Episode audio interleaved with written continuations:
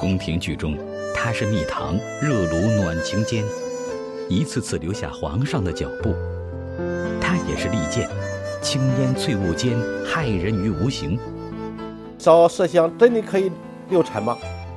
到底是什么样的魔力，能让它轻松换取澳门五百年，又让人们无心战事，以致巍巍大宋的城墙轰然倒塌？宋代为什么会亡国呢？说烧香烧的。更多精彩，且听今天的围炉一话，为您细细道一炉香事。围炉一话一天下，欢迎收看本期的围炉一话，我是思轩。中华五千年的文明史啊，我们不得不提到一个文化，那就是中国的香文化。提到香文化，我们先有请两位嘉宾，他们分别是来自于中国香协副会长傅金亮先生，欢迎您。傅京亮，中国传统香文化研究奠基人。还有一位呢，是来自于中国大陆的香学研究者施宝平女士，欢迎您。施宝平，香道养生专家。傅老师，我知道您出了一本书，叫《中国香文化》。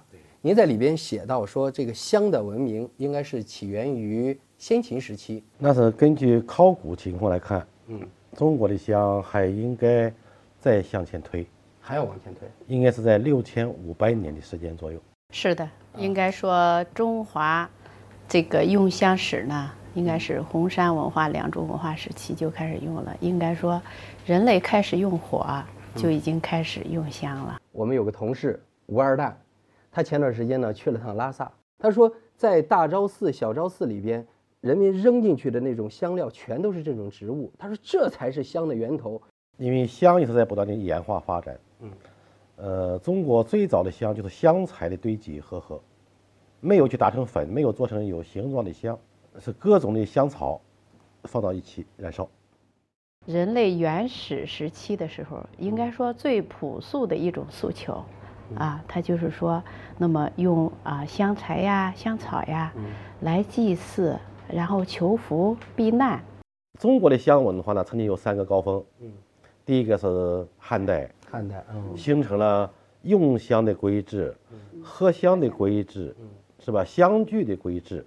在明代之前呢，日本还是严格遵守了中国的，嗯，汉代的规制。第二高峰是唐代，唐代形成了一个中西的一个交流，大唐盛世，大唐盛世。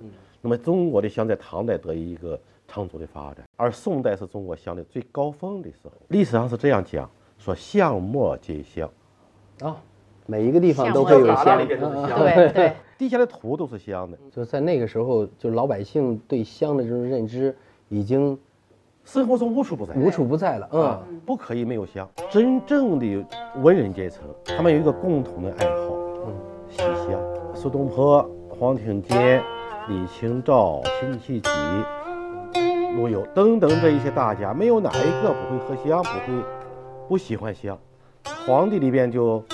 也有很多了。我们的这个澳门岛为什么被葡萄牙占领了五百年？那澳门岛来换香去了，谁呢？嘉靖皇帝，这是有历史记载的。有历史记载，嘉靖皇帝呢，他是喜欢就是龙涎香，但龙涎香香又少之又少，非常少，非常难得。那个抹香鲸吐出来的东西在海水里边。那么当时的葡萄牙政府呢，海军航海非常厉害。葡萄牙想找个地方来驻军，那么嘉靖皇帝的条件就说：你驻军可以，我把这个岛给你来驻军，但你要给我每年供应多少龙涎香。那傅老师，您有这么深的研究，是从什么时候开始？从很小的时候就开始喜欢上了香，是吧？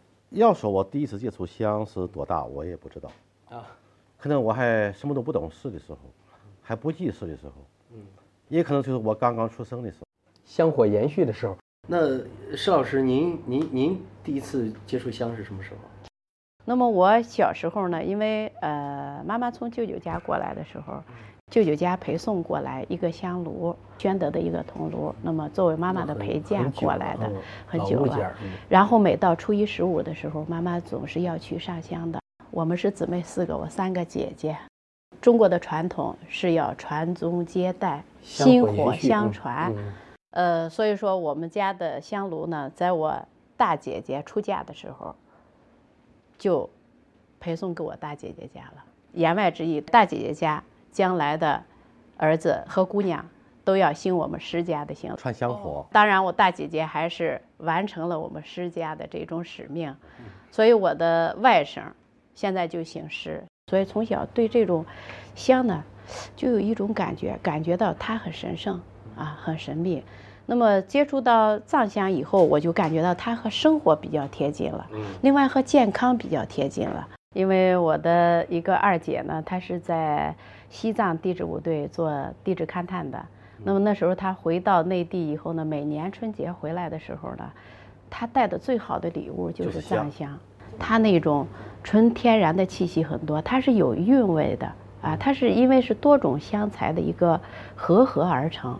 呃，藏族的妇女在生孩子的时候，她就会去点一炷香，一方面是祈福，另一方面呢，那藏香呢，它也有助产的作用。香都是这样。你比如讲在西藏地区，它是高寒地区，气血不能够很畅通的去流动，它是要通过那种香料给自己打通。嗯对，用料有差异。那我们作为内陆这边的人，要用西藏的香是有什么忌讳的吗？呃，我想最起码在正常情况下最好不用藏地的香，和我们的身体状况、生活习惯都不不是很相符。最好如果冬天好像好一点，它符合于西藏的气候高寒，像我们饮食一样。你比如讲，我曾经很多年以前到到湖北去，我最好的朋友告诉我，一定要吃湖北那个最不好吃的米，最不好吃的米。哎，红红的颜色。啊说那个米呢是去寒湿的，湖北很潮湿，啊！你不吃那个米，实际上就会有寒气，会有潮气。那我明白了，二蛋，你知道了吧？最近所有人都说你的这个脾气暴躁和这个香是有关系的，你不能在这个季节用西藏的那种香。好 神奇的藏香通达神灵，庇护着藏族妇女们诞下新的生命。热播的清宫戏里，隐匿的麝香却频频伤害佳丽们的腹中之子。大陆播的特别火的一个电视剧叫《甄嬛《传甄》嬛传》啊，它里边就用了呃说麝麝香吧，说能够能够让让人流产那个，这个《甄嬛传》呢播的大家很开心的时候，我是我是很不开心的时候，为什么？因为中国西洋文化网上面有我一个电话曾经，嗯，所以我是二十四小时的电话不断，啊，都在咨询大家就。问我说：“傅老师，烧沉烧麝香真的可以流产吗？”几乎都是这样的电话。那您能给我们今天给电视机前的观众朋友做一个明确的回答？两位都在这儿，它真的能够流产吗？呃，实际上第一是《甄嬛传》，它是一个细说。细说是逗你玩儿嘛。嗯嗯。二呢，要说流产，它是要一定的量，任何东西超过那个量，都会走向犯命，不仅是麝香。哦，那真的是电视剧的一种误导。是的，我们建议孕期妇女不要接触，嗯这是肯定的。不光是麝香，还有好多个香。呃除了麝香，还有哪几种香是孕妇不能去触碰的？龙涎香龙涎香，啊，还有这个呃，包括檀香用的多哦，檀香也是啊，用的用用的多啊，都会都会有的。你吃馒头吃多了也会撑死，对不对？对，再一个呢，像《甄嬛传》所讲，后宫里边嫔妃之间相互用香来勾心斗角来杀人去，这个应该不太现实。为什么呢？中国的古人呢对香是非常敏感，所以你 C 家用了哪个香，特别是麝香，这样的味道非常明显、非常典型的，一闻就知道。如果我们从专业的角度来看，他对这个里边用香的这些说法，当然他有很多的纰漏。那当然，刚才傅老师也说了，它是作为一个文艺作品来的啊是，那是一种娱乐生活。嗯、这部电视剧呢，我觉着对香文化的复苏，它还是起到了很大的作用。让大家去研究香了。哎，对，让普罗大众知道了哦，有一个东西叫香，香还能起到这么多的一些作用，啊，这个倒是一个很好的其实我们在每次来传播呃讲到香文化的时候，也会提到这部电视剧。那么，比如说麝香，它其实还有一个在生活中很大的一个用途，啊，还有活血化瘀类的这一些香药，有个很大用途。比如说女孩子痛经，嗯，女孩子痛经，那中医上就在讲，通则不痛，痛则不通。所有的女孩子，那我们都是过来人，来例假前两天的时候就特别难受，是吧？特别难受，是因为什么？例假还没有来，没有畅通。等到第三天例假来了。症状就好转了。那么，如果要是说例假前这时候痛经特别厉害的时候，那我们建议去闻一闻香，尤其是闻一闻活血化瘀类的这一类香。可以闻麝香比如说麝香，当然啊。中国的中医里面，汉代就使用麝香，比如它对心脏病，主要还是用用于这个通经上，通经通经活络开窍，哎，治疗上化瘀，比如很多膏药。嗯嗯嗯。你像还有我们这个古代用的墨。可以入墨，入墨的。也就是说到到什么时候，呃，清代以后，香的这种文化就断层了吗？人们吃饭都没得饭吃了，天天在打仗，谁还有心思去烧香呢？但是它的传承没有断，在民间，还是有人呢在默默的在继承着它。我知道傅老师，您也是当时在非典 SARS 的时候，您把自己祖传的一个古方也给去研制出来了。现在还有多少古方在您手里？汉代到宋代的香方，是有一千九百六十多个。那么明代到清代的香方，大概还有一千多个。哇，那就相当于三千多个香方。对，但是我真正我复制出来的有四百多个的。中国有这么好的香，那有一天，它一定会再重新焕发出它的生命之光。是您说的这个说的非常对，我们二蛋啊最近就是迷恋上了这个香道，说你们不知道日本的这个这个香其实就是我们中国传过出去的，呃，这个没有错，中国的香是隋唐时期，嗯，呃，传到日本。在明代之前呢，日本还是严格遵守了中国汉代的规制。大家可以看一下《源氏物语》，嗯，《源氏物语》哎，里边讲的非常清楚，香道的概念是什么时间？诞生呢，是日本南北朝时期，也就是我们的呃元代和明代交汇的这个时期。啊，为什么是在那个时期？是也也有我们中国的影响吗？对，到了朱元璋当了皇帝，朱元璋来总结历史了，说宋代为什么会亡国呢？说烧香烧的，他看那你宋代人呢不务正业，天天都在烧香，所以打仗你也打不了，钱呢都给消耗掉了，所以朱元璋下令。要进香，他这一进香，日本没有资源了，所以他就要洗香，他没得烧了，就垮一点，烧一下，也出现了今天的香道。对，然后它因为是一点点香，那你不拿出来凑到鼻子上去闻的话，感受不到。但是呢，每一个中国馆的这个香道，第一课。学的就是日日本的香道，确实是因为我们香文化复苏的时候，有一些我们的一些知识，还有包括我们一些名词，是从日本香道这一块引用过来的。在中华民族这个香文化断代这么一段期间啊，那么日本把香道它现在呢传承到像这样一种程度或者这样一种方式，那么它有用的。部分，比如说对香的恭敬心，我们是一定要学习的。所以，他这种珍惜是与他没有资源是有关系的，不仅是一种恭敬心。所以现在，等日本的香道再传到中国的时候，我们有很多人不理解这块历史，也希望电视机前的朋友，包括我们二蛋在内啊，要知道，其实日本的香道它是由于各种原因才会体现出这样的一套程序。对啊，其实我们中国的香文化是由我们自己的理解和我们自己的。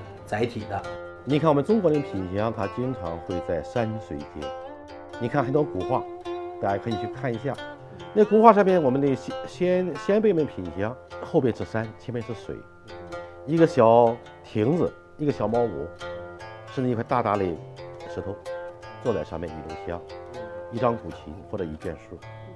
对，比如说竹林七贤，嗯，比如说那个伯牙，呃，古琴，都是在这个。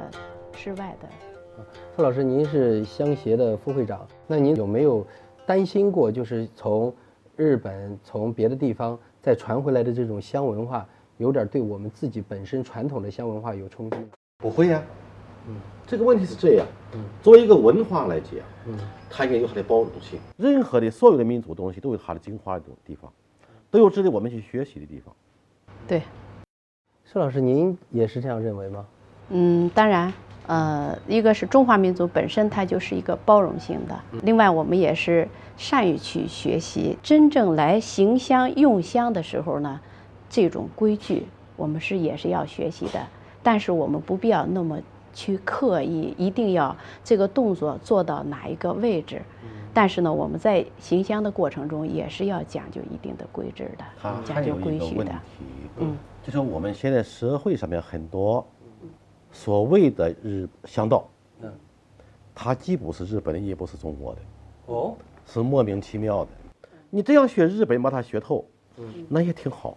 可是学了半天，很多是什么都不是，那就对香有点不恭敬了。喜欢香、用香，是人类的共性，不是哪个民族、哪个国家，嗯。只是熏香、用香的方式不一样而已。你像西方，他用的是香水，快捷式的，而西方的香水，它很大的成分是给对外的一种显示，我的身份，我用的是什么香水，香奈儿？而中国人香是对内的，是来养护自己的心性的，一个是内，一个是外，一个是给别人用的，，一个是给给自己用的。的，来修复养护自己本性，这是中国的东西。他们的香也和咱们的香也是一样的吗？也是提取于植物吗？呃，早期的应该是这样，从植物里边来提取，哎，但今天的很多香水一定是有化学的东西。其实，在西方除了香水这样的一个可以作为是香料哈，是香，但是还有一样东西，我们施老师很有研究，就是西方的这种精油。那么精油呢，这几年其实用的也特别多，尤其是在女性美容、美体、减肥。没有，男性也用，我哦经常也会去拿精油男推推背。是吧？其实精油如果真的是从纯天然的这个植物或者花卉里边来提取的话，它还是很不错的。因为现在呢，我们很多精油说是天然的，实际上不是。我可以肯定的讲，应该在百分之九十五以上不是纯天然的。百分之九十整个这个五以上，我的建议呢，就是用用精油不要用廉价的，啊、如果廉价，大概一个什么样的价位呢？对于中国大陆的这个消费呃呃几百块钱或者呃一千以内的，基本上是达不到的。你知道我为什么要这样问吗？因为我们二蛋车上、家里边都有精油。哦，车上用的您您猜他的熏精香的精油，对，，您猜他的精油是多少钱一瓶吗？这个不敢肯定哦。傅老师您您觉得我们二蛋这长相，他得用多少钱？啊，我想是这样。嗯，他这样的精油也就是几十块钱。从他的脸上来看，嗯，那么精油对这种劣质的这种化学的精油对他已经产生了影响，哦，是吗？嗯他的气色，不好，对大家也要慎重。对。一定要慎重。那么我是这么理解关于精油精油和我们的香的比较，精油是一种被动的接受，是一种被动的接受。我跟你去推背或者干什么，是一种被动的接受。而我们用闻香养生，它是一种主动的一个接受。怎么个主动的接受呢？您从选香，从配料到整个合香的过程，到最后用了这么一炉香，然后把它这一炉香做好，做好以后放在这儿，然后慢慢的看着它的，呃，新烟缭绕，或者是品到它的馨香，啊，品到它的香，那么整个你和它是一个身心灵的一个接触，养性的成分在了。啊，就是有养习性、修养习性的成分在了。那么人的习性和脾性的平和，啊，才是最大的养生。啊，您说到这个，我就在想我本身我自己的一个经历哈，因为我是严重型的这个过敏性鼻炎。嗯像我这种，是不是就不能用精油看你用什么精油，应该啊？也要选。对。那香呢？香是不是也要选的？是不是不一定所有的香都适合我这种体质的？啊，首先来说，用香就要用纯天然的香，啊，价格有时候真的纯天然的香不一定价格是很高的。是不是应该这样讲？我们今天市市面上的香不都是香？嗯有很多是有香的形状，嗯，而不是香的东西怎。么讲呢？第一，它的用材是什么？是香药吗？香一定是香药合成的，第二，那么中国传统的香是有功效的，根本功效，扶正祛邪，通经开窍。再一个，所有的香药，我们讲道地药材产地对不对？你比如说艾蒿，我们历史上讲采艾蒿，一年有三天，三个时间节点，一个是三月三，一个是五月五，一个是九月九，不同的时间去采，它的药效是不一样的。那我们怎么去鉴定呢？就比如说在超市有两盒香，这是一盒，这是一盒，我怎么能知道这盒香我是要买的？因为它是自然香，这盒香我不要。那我来给你这样很简单的一个方式来告诉我们啊。第一，建议大家为了你的健康，不要长期的使用单方香。第二，凡是天然的香药合成的香，它一般的气味不会非常浓烈。哦，要用闻闻啊，用闻来识别它的真假。嗯因为沉香也好，其他香也好，它的气味的散发温温度要求是三十六度以上，温度要求三十六三十六度以下如果很香，肯定是假的啊。啊。或者说这个香你盒盒子还没有打开，嗯气味就出来了。你离它远一点，一定是化学香，啊，就不要用它。就没法用一个价钱像精油一样用价钱来啊没衡量它没有办法啊，只能用这种呃，一是看它的是不是嗯单方香，对第二个是要用去闻嗅觉，对嗅觉还有什么吗？第三个方面，嗯，有些香做的红色、绿色各种颜色，嗯烧了以后那个香灰都不会断了，它一定是化学的，那我们自然香的特点是什么？它会有淡淡的香味儿。香味儿，或者说带一点中药的那种香的味道。嗯嗯嗯那么这一种基本上还属于天然的东西嗯，，天然的。或者天然成分比较多的东西。嗯嗯嗯啊还有一种就是说这种香它的表面一般不会太光滑。比如说是线香的话，我们还可以燃，燃烧以后看它的灰的颜色和烟的烟型的颜色。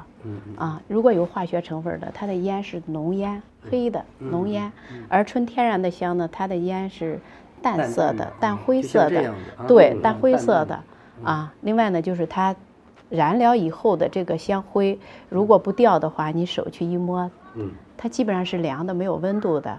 而如果要是化学合成那种，是很烫手的。您说完之后，石老师，我从心里边就特别痒痒的，我就特别想说，我们下一个话题合香，合香是怎么合呀？我我问我们二蛋，我我们二蛋给我讲的稀里糊涂，我也没听明白。那个我们有导演说用一个半小时，他说他用四十分钟，这个是用时间能够区分的吗？严格的说来，合香，它不是一个简单的工程，它要去认识香药，知道香药的药性、炮制的方法，他会去租方，他还要研究我这个香达到什么效果，在哪个时辰、哪一天喝什么，哪个程序，完了还有当然还有窖藏，啊，香也要有窖藏要。有窖藏。我真的对我做一个合香治我的过敏性鼻炎，我没有信心了。还有没有更简单的一种合香方式呢？石老师，那个刚才傅老师讲的呢，确实我们按照传统的规制就是应该这么做。但是呢，确实是您说我们的这些，尤其你别说白领、金领，所有的只要是我们的上班族，嗯，啊，都是这么的忙碌。那么怎么样，我再去某一天的某一个时辰去抽出这个时间，然后我去把这个香药能够合成呢？确实有一定的难度。那么这一部分呢，就要给专业的人做专业的事儿，啊，然后呢，我们呃普罗大众、平民百姓，我们怎么样来让香给我们的生活结合起来？其实也有很多的个办法，啊，比如说，首先来说香囊，其实古人也用香囊的呀。是《红楼梦》里边老有香囊当。然，古代香囊也好多是男女之间的情 对呀、物它是定情之物啊。那么我们作为配香来说，它的合香就相对简单一些了。比如说刚才说的那一味艾草，它和其他的香粉呢能够合合到一起，它那些艾绒，你等到你搅均匀的时候，哎，它还起了一个粘连的一个作用，放到这个香囊里头呢，它会很好的。那么我们平常也可以在这个生活中哈，比如说呃，在所有好多的节日，呃，端午节呀、三八妇女节呀，甚至包括中秋节呀，各种节亮，母亲节呀、父亲节呀等等，我们都可以做一些很简单的做一些香包啊。商务谈判的时候，那么我们有一炉香放在这儿，干嘛呢？简单的打一个香篆，一边谈合作，然后呢，一边来品闻这个香，燃一品燃一炉嗯香。那么兴许一炉香的时间，这个协议就达成了。他做香的过程就是一个修行的过程，比如说做转香，把香灰要理平它，用一个转香的模具放上去以后，把香粉放上去，慢慢的再把它打匀。啊，这个我们施老师很有经验，那么还有一个呢，就是说我们也可以把它做成小的香牌，嗯啊，香牌呢，香牌做好以后，把它装饰一下，挂在车上。嗯，包括您挂在包手上的这种香串儿，是哎，对对对，包括我这个香串儿可以用荷香的，嗯给它做成香球。您这个香串儿是什么的香料啊？也是几种荷香合出来的吗？荷香啊，十多味儿荷香合出来的。很浓的这个药味儿，嗯嗯嗯，就真正的香，其实药味儿是很浓的。对对对，中国古代的这种手串呀，嗯。实际上多数是喝香成的。那么我们叫做什么呀？万赏飘香。它的这个啊药用价值同样也是存在的。当，然这些都可以走入我们的生活。是的，我跟二位在交流的过程当中呢，我发现都是从一个爱香的一个环节，慢慢的逐渐对香进行了一种研究，研究完了之后又服务于社会。感谢收看本期的围炉一话，我们下期再见，感谢两位专家。